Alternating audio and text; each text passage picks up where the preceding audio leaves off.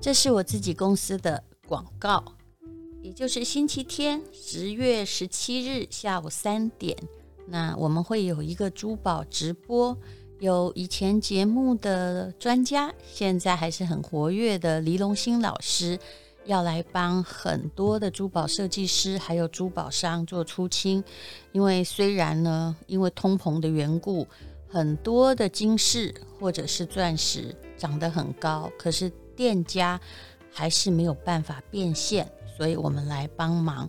那么，很想要有可保值珠宝的朋友，就请你在三点钟到吴淡如的 FB 来看一看，会采取非常特价的方式，还有很多珠宝设计师共襄盛举。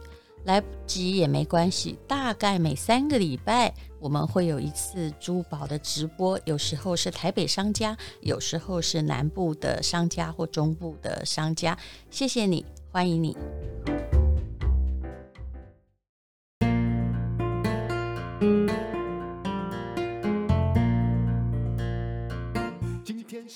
欢迎收听人生实用商学院。今天我要讲的。恐怕你一刚开始会觉得好像抱丧的乌鸦。我要讲的就是财富的幻象。如果你的收入增长，你会觉得比较幸福吗？你的答案一定会。但是事实上，心理学家证明，收入的增长没有办法带来更多的幸福感。那你一定要问，什么才会呢？就请请听我继续的念下去。好，这是一本我的老师，他是清华大学的，北京清华大学的非常知名的心理系教授，活出心花怒放的人生，他的新书。那我收到新书，就把他的财富幻象来念一下。我们这里讲心理学的人，通常不会讲到财富，讲财富的人比较不会去讲什么心理学，哈，只想赚更多钱。但是今天，让我们来把它综合一下。他提到了一个故事，也就是我有另外一个 podcast 叫《人生不能没故事》，是讲故事给我的小孩听，那顺便给全天下喜欢故事的人听。现在在讲《三国演义》，不过之前我讲过《伊索寓言》，在暑假刚开始的时候，里面有一个狐狸跟葡萄的故事。这故事是说呢，有一个狐狸呀、啊。特别想吃某个葡萄架上熟透了的葡萄，他跳来跳去，跳来跳去，可是总是勾不着。哎，最后啊，费尽辛苦就没有摘到葡萄。他决定放弃，并且一边走一边说：“哼，葡萄是酸的。”其实这个狐狸很像是一些很努力却赚不到钱的人。后来你。就养成了一种就是仇富的心理。那么，呃，其实狐狸下意识的接受了自己，我没有想要吃葡萄的想法哈，于是他才能够心安理得的离开。那这就是酸葡萄心理这句话的由来哦，也就是得不到的，哼，我不屑。呵呵，那它可能是酸的，嗯。不过呢。今天要讲的是，现代的心理学也发现，就算狐狸继续尝试，它很聪明，拿到了楼梯，吃到了它想要吃的葡萄，最后它也可能觉得自己其实没那么喜欢葡萄。这就跟我们常常在爱情中说的“哎呀，没有得到的那个感情最美”一样，收入的增长没有办法带来更多的幸福感。就是从这个《伊索寓言》的狐狸开始讲起的。那么，呃，有些时候我们会渴望得到自己并不是那么喜欢的东西，金钱就是其中之一。那很知名的这个丹尼尔·卡尼曼教授在一个心理学的实验就指出，大部分的人认为高收入等于快乐。可是事实上，这个说法非常的虚幻。高收入的人对生活会感觉到比较满足，但是哦，你要满足不等于幸福哦，他不会因此而比其他人更幸福。他们甚至更容易紧张，也不太容易享受生活。所以，如果你今天是高收入人，不要觉得我在诅咒你，而是你必须，你必须更会享受生活，否则高收入对你是没有用的。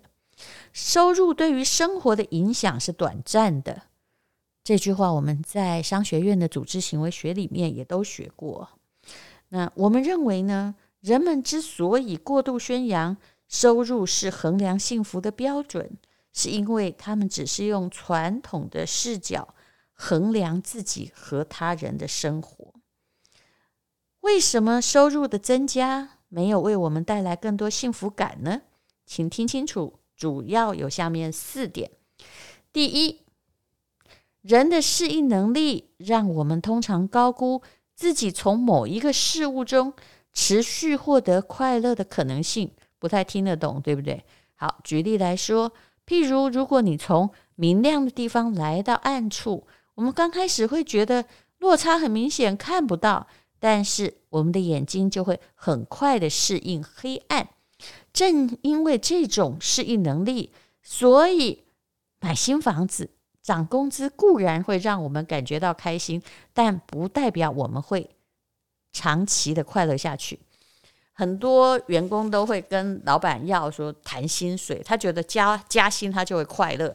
事实上，组织行为学里面也做过很多实验，加薪的快乐是一时的，真正激励员工的，如果你只是用加薪而没有做其他的本质，比如说工作环境或激励成果的改变的话。那加薪没有用，特别是大家普遍都加薪的时候，那他就没有任何的快乐可言。因为你加三千，我也加三千；你加一趴，我也加一趴，那他就会觉得这是理所当然的啊。我想这样解释，大家就会懂了。第二，为什么收入增加没有帮你带来更大的幸福感呢？因为比较的心理倾向，使得我们在评判幸福感时，依据自己的相对收入，而不是绝对收入的高低啊。所谓的相对收入，就是你跟你坐隔壁桌的人比较哦，而不是说哈绝对收入就是，比如说你在台积电一个月有十万块啊，那一般人可能就只有三十 K。那事实上呢，嗯，你总是在。进行比较，然后希望自己多一点。那第三是边际递减效应，这是一个很重要的经济学的概念，就是边际效益。那边际效益怎么解释呢？也就是呃，我常常用佛家的六个半饼来解释。就有一个笨蛋，他吃了六个半饼之后，他觉得饱了，他就看着最后那半饼半个饼，说：“哎呀！”就原来是这个半个饼让我饱的，那前面的六个不就白吃的吗？其实饼是这样的，吃第一个的时候，它满足感最大。为什么？因为你最饿。然后第二个、第三个、第四个，直到那半个，你就觉得已经饱和了，对不对？其实这是一个经济学家，经济学跟心理学是有共通的地方的。理查德·伊斯特林，他曾经在一九七四年提出了幸福饱和理论。他认为幸福感不是一直随着收入的不断增加而增加，它符合经济学的边际效用递减规律。这很简单嘛，这个月给你加三千，你好高兴；下个月再加三千，你也还蛮高兴；再下个月加三千，你会想说怎么再只加三千呢？你的高兴会越来越少。那么，当这个收入的幸福感边际效用，就是幸福感越来越少，会达到零的时候。个人的幸福感会进入饱和状态，通过了这个饱和点，个人收入的增加不会再对个人幸福感产生影响。这个你去问这个王永庆就对了哈。当然，如果你可以问得到他的话，他曾经有一句名言叫做：“呃，很多人问他说，那你还自己过得这么节省哈？那你赚多这么多钱干嘛？”我记得他曾经说过，这个赚钱是一种成就感，但是对他而言。啊，花钱绝对不是他的乐趣。其实，也就是一个人的收入增加，他已经增加到不会再对他人生的幸福感产生影响。他的幸福感必须来自于其他的东西。那么，清华大学就北京清大的心理系有一个大数据行为研究室，其实心理学基本上跟统计学是很相干的。他说呢，啊，大陆各个城市的幸福感和 GDP 的增长绝对不是线性的关系，而是边际递减的关系。就当人均 GDP 小于，我现在用台币来算哦，就是小于这个，诶，台币大概二十万的时候，那么各个城市的市民幸福感和 GDP 增长有密切对应关系。也就是，嗯，我用我们的这个消费来解释好了，也就是如果你是二十二 K，你就慢慢的一直增加到三十二 K，你中间是的确会感觉到幸福。可是呢，也许你当你突破，哎，每个人，呃，你一年已经都有五十万元的时候，那么其他的因素在提升市民的幸福感，就变得比这个你的价钱、比你的薪资更有价值和意义。比如说，你住的地方的环境啊、教育啊、啊，你的人权呐、啊、你的治安呐，啊，那所以呢，这个边际。递减效应使得一个年收入上千万元的人和一个年收入十万元的人都薪资翻倍，然后呃，其实呢，他们的幸福感不一样。年收入十万元的人可能会觉得比较幸福，但年收入千万就变成两千万，他没有觉得很幸福，因为他本来就够了。我想你这样理解就好了。第四，过度强烈的赚钱动机。会损害你的积极情绪，也就是损害你的快乐。这也是一位心理学家，叫做 David Mayers，他蛮有名的哦。他说呢，特别想通过赚钱让自己开心的人，幸福感很低，因为呢，只想赚钱的念头会让人忽视生活中其他积极的体验。你只要看到很多的。这个好莱坞电影，它讲的就是这样嘛。那富翁都不是很快乐，对不对？让人要怎么样才快乐？要有一些社会责任感啊，要能够去影响别人、拯救别人，还有能够让你的家庭幸福。你常常可以看到一个每天努都努力在赚钱的爸爸，哎，结果家里出事情了啊。其实他也一直不不幸福，后来可能就带他的儿子去钓鱼，或者是到法国住一年，哎，他反而会觉得我的幸福感提升了。电影大概都是这样子演的。那么，渴望跟喜欢，我们一定会觉得这两个字是一样吗？啊，就我渴望得到一部汽车，跟我喜欢汽车听起来没什么差别，对不对？密西根大学的心理学家哈，有一位叫做肯特贝里奇，他说，其实人类啊，渴望跟喜欢的感觉是由大脑不同的神经通道所控管跟产生的。喜欢在的神经通道在大脑皮质的下部，那如果用电极刺激这些区域，这心理学的实验还真的 挺挺残忍的哈。那你就会产生积极快乐的情绪，哈。那控制人类渴望区域的神经系统和喜欢的区域的神经系统连接，也在大脑皮质的下部，只是渴望比喜欢的神经分布的更广泛，而且受到不同的神经化学激素的刺激，也就是。影响渴望的神经化学激素叫做多巴胺啊，所以呃很多哈产生药物依赖的人的兴奋反射区域主要都是在渴望这个区域，所以他们渴望这些麻醉品，而他们并不见得喜欢他们。那请从这个角度思考你对财务的追求，你是真的喜欢金钱，还是渴望金钱带给你的？某种满足和成就感呢？其实这个实验让我自省。我当然也一直都在 make money。好的公司不赚钱就等于你失败嘛？那干嘛要开公司呢？可是我非常清楚一点，也就是我也许也渴望金钱，但是你真心是那么喜欢它吗？其实没有。金钱的本质，如果在一定的范围内够了就好了，其他就叫做你的某些成就感。啊，自己虚幻的意识而已。那其实呢，生活中最珍贵、最美好的东西都是免费的。真正能够让我们最喜欢的，就是那些很质朴无华又很真实长久。换一句我的话说，就是可以进入你灵魂的事情。比如说什么？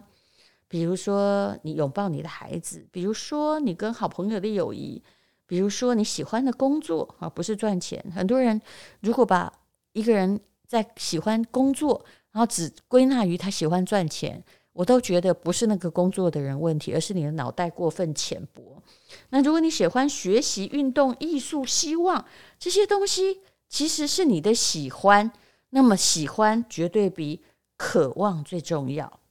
真正的这种喜欢，做自己喜欢的事情，才是你的终极财富。那其他的东西，说真的，够了就好了。当然，你也不必有酸葡萄心理，觉得啊，我根本什么都没有。呃，下礼拜的饭都不知道在哪里啊，于是你就产生了排富心理。事实上，这时候如果你什么都没有，那么钱对你的意义最大。嗯、呃，就是跟我刚刚说的嘛，如果你这个年收入只有十万块、二十万、三十万，对你意义很大；你年收入只有如果有已经有一千万、两千万、三千万，对你意义事实上并不是那么大。你要在满足某一种。经济生活的要求之后，其实你才能够真正很宽心的进行喜欢的事情，否则你脑里想的就都是你的饥饿。好，那这本书叫做《活出心花怒放的人生》，台湾没有出版。我在中欧国际工商学院上了彭老师的课，我真的觉得他的积极心理学讲得很好。他其实也告诉我们，就是如果你今天心情不好的时候，那也许不要去找人诉苦啊，那个没有用。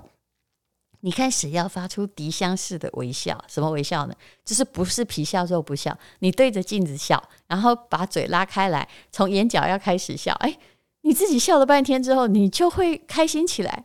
你是掌握了让你有正向情绪的方法，可以从很多方面来掌握。不是在那里诉苦抱怨，或者是在网络上当酸民。好，祝你活出心花怒放的人生。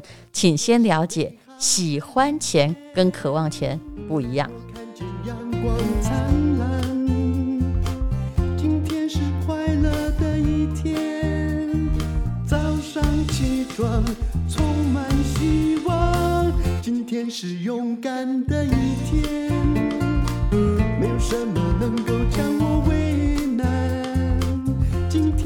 轻松的一天。